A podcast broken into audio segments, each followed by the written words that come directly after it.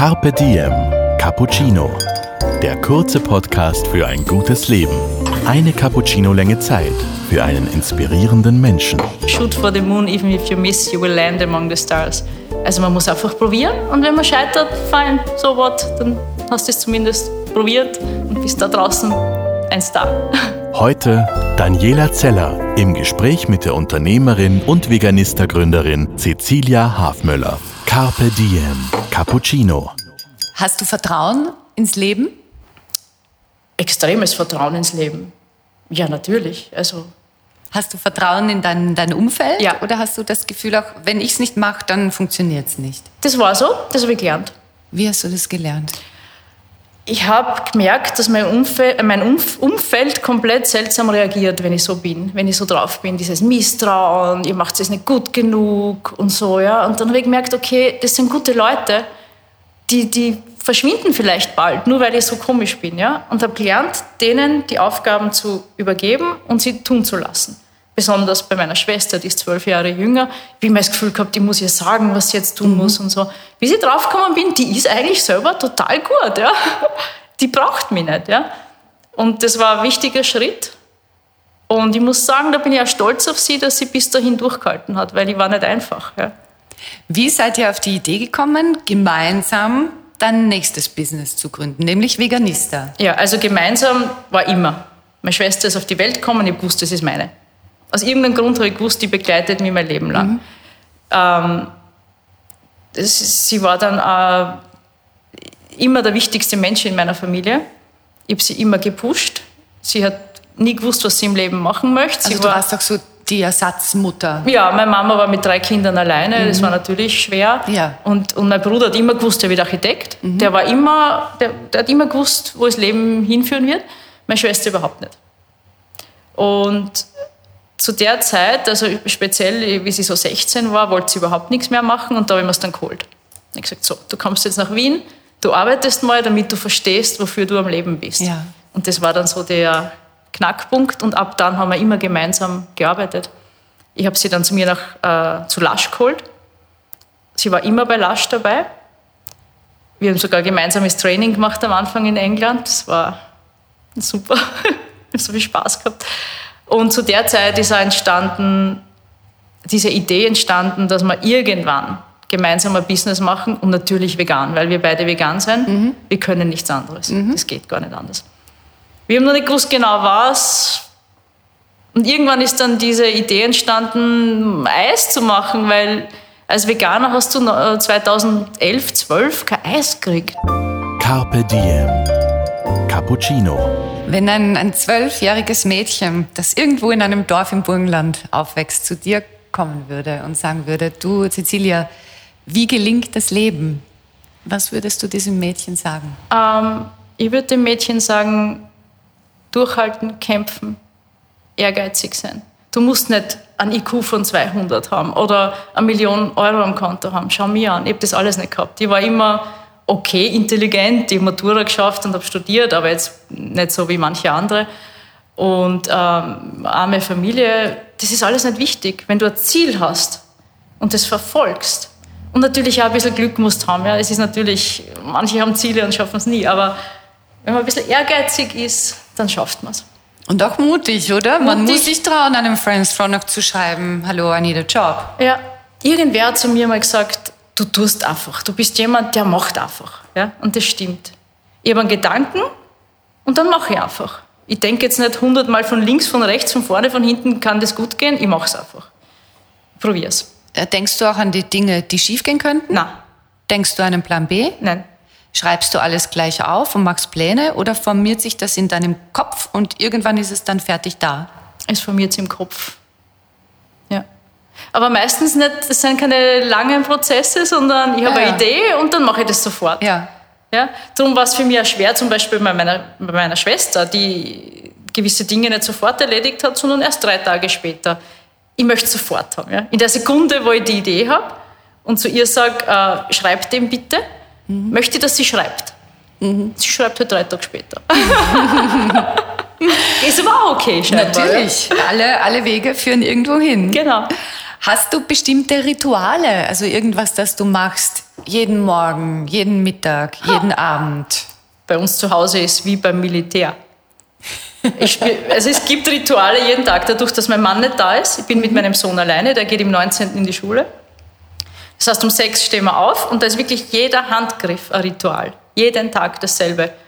Aufstehen, Frühstück richten, Gewand richten, duschen, schminken, zack, zack, zack. Es ist wirklich, ich sage immer, wie beim Militär. Also auch bei deinem Sohn. Und das greift ja. so wie ein Zahnrad ineinander, ja. Eure, beide, eure beiden Rituale. Genau, ja.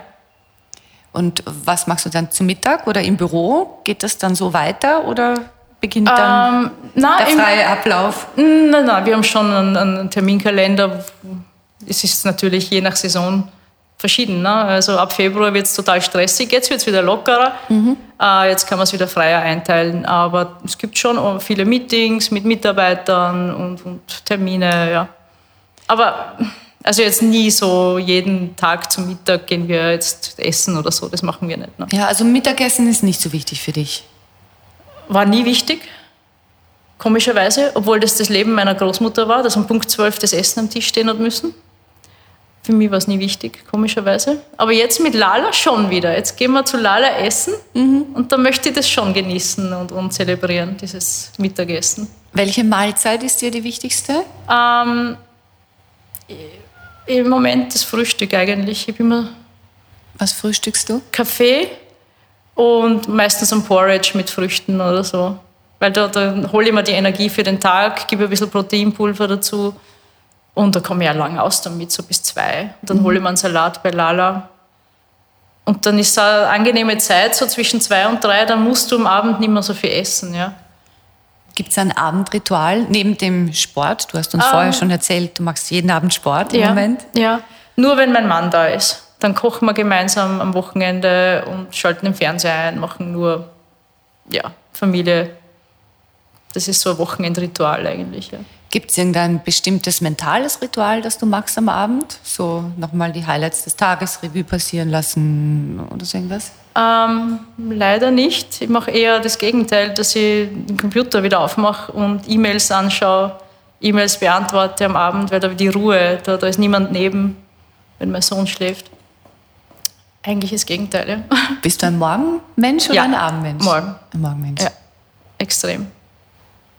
Gibt es ein Zitat, das du gern hast oder das dich besonders geprägt hat? Ja, ähm, das habe ich sogar in unser Buch reingeschrieben, Shoot for the moon, even if you miss, you will land among the stars. Also man muss einfach probieren und wenn man scheitert, fein, so what, dann hast du es zumindest probiert und bist da draußen ein Star. Ich habe noch ein paar kurze Fragen ja? an dich, die das Leben stellt. Drei Qualitäten, die du dir angeeignet hast, die dich dorthin gebracht haben, wo du heute bist. Oh, ähm, vielleicht äh, cooler zu sein, ähm, nicht immer alles so ernst zu nehmen. Das habe ich lernen müssen, aber das, das funktioniert jetzt sehr gut. Mhm. Ähm, zuhören, das habe ich lernen müssen, auf andere ein bisschen eingehen. Ähm, ja, und sonst, hm, eine Qualität. Ich glaube, das war es eigentlich. Sonst fällt mir jetzt nichts ein. Ist ja auch schon vieles.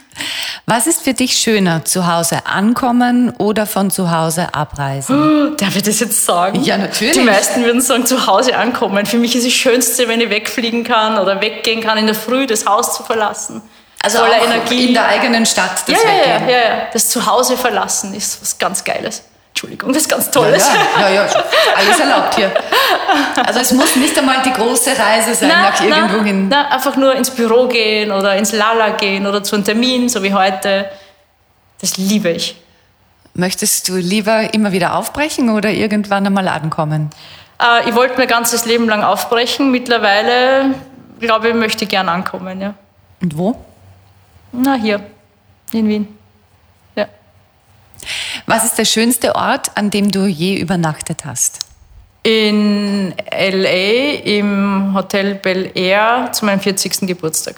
Das Ein war Klassiker. mein größter Wunsch. Ja, das wollte ich unbedingt und ich habe es so genossen. Das war so cool. Was war das Coolste? Ähm, ich liebe LA in den 60er und 70er Jahren. Das ist so mein Traum. Also ich wäre so gerne Schauspielerin gewesen zu der Zeit, wie in diesen Columbo-Filmen, mhm. Serien. Ja. Und das erinnert mich so an diese Zeit, dieses Setting dort, dieses Hotel in den Hills. Wunderschön. Woran erkennen andere deine Eitelkeit? Ist nicht schwer. Ich schaue total auf mein Aussehen. Ich liebe verrückte Kleidung und, und schaue natürlich, dass ich immer gut ausschaue, bin immer geschminkt. Bin schon sehr eitel, ja. Magst du irgendwas Spezielles für deine Haut? Ähm, na, eigentlich nur pflegen. Ja. Gibt es irgendeinen Pflegetipp? Ähm, ich verwende immer nur die Lush-Produkte, komischerweise. Super abschminken natürlich. Also dann, abschminken ah, ganz ja, wichtig, das, die Reinigung das wichtig. Ewig. Ja, ja, also das Abschminken ist total wichtig, aber... Wichtiger als die Pflege. Genau, ja. Mhm. Welcher ist der schönste Fehler deines Lebens? Oh, Fehler mache ich überhaupt nicht gern. also ich glaube, du sagst, mache ich überhaupt nie. Nein, nein, nein, doch schon, jeden Tag. Aber das Schönste, ist, kann ein Fehler schön sein? Ja. Ähm, vielleicht doch das Medizinstudium, was eigentlich ein Fehler war aber ich habe mich dann so unfrei gefühlt, ständig zu lernen und habe dann dieses, äh, ich war so gewohnt, Riesenbücher zu lernen, auswendig zu lernen, habe das genutzt, um Publizistik so schnell fertig zu kriegen. Mhm. Ich habe teilweise in drei Prüfungen an einem Tag gemacht, weil das so leicht war für mich. Also es war einfach so ein Denksport. Genau, ja. Mhm. Was können andere von dir lernen? Kämpfen. Definitiv. Also kämpfen und durchhalten. Bin ich Meister. Wobei lernst du am meisten über dich selbst? ähm, in Stresssituationen. Da merke ich dann schon, wie ich wirklich bin. Ja. Wie? Ähm, eigentlich möchte ich dann total auszucken ja? und, und, und möchte demjenigen sagen, was ich mir wirklich denke. aber ich bin dann total souverän. Okay. Ich mache das immer dann total cool. Aber also da merke du, ich dann, du bist dann nicht schlecht gelaunt oder nein, so? Nein, gar nicht. Im Gegenteil. Ich werde immer stärker, je, je blöder das Gegenüber ist. Mhm. Aber in der Situation merke ich ja, wie ich eigentlich dann wirklich bin und, und dass ich jetzt über meinen eigenen Schatten springen muss. Und du siehst schon wieder das größere Ziel vor Augen, weil du genau. weißt, du wenn ich dem jetzt meine ja. Meinung sage, das bringt vielleicht das kurzfristig eine Befriedigung, aber langfristig ist das einfach ja. total kontraproduktiv. Und ich stelle mir auf die Person dann voll ein. Mhm. Also in welchen Momenten bist du absolut souverän? Eben genau in solchen Gesprächen, so Meetings, wo das Gegenüber schwierig ist je schwieriger, umso besser eigentlich. Dann bin ich total souverän. Also das, das du kannst Menschen umdrehen. Das habe ich gelernt. In welchen Momenten bist du absolut nicht souverän? Ähm, wenn mein Sohn in der Früh sagt, ähm, er möchte jetzt nicht in die Schule gehen, dann flippe ich vielleicht schon kurz aus. die Betonung liegt auf vielleicht. Ja, genau. Es kommt darauf an, ob ich es jetzt zehnmal sagen muss oder zwanzigmal. Geh Zähne putzen. Wenn er dann groß anschaut, so, äh, ich möchte jetzt bitte das YouTube-Video fertig schauen. Und wenn alles möglich wäre, was würdest du heute tun? Wenn alles möglich wäre dann würde ich jetzt in einem Haus in Malibu sitzen und das Leben genießen wahrscheinlich. Na, das wird auch nicht gehen, weil ich muss immer arbeiten. Ich hätte einen super Job irgendwo oder eine super Firma in Amerika, in L.A. Ja, aber Visum und so Geschichten geht leider nicht. Aber wenn es möglich wäre, würde ich es machen. Ich danke dir sehr für das Gespräch. Danke, vielen Dankeschön. Dank. Dir hat unser Carpe Diem Cappuccino geschmeckt? Dann gönn dir die XL-Variante. Den kompletten Podcast mit der Veganista-Eisgründerin Cecilia Hafmöller auf Soundcloud, iTunes, Google Play oder Spotify. Jetzt abonnieren und liken. Das Carpe Diem Magazin erscheint alle zwei Monate.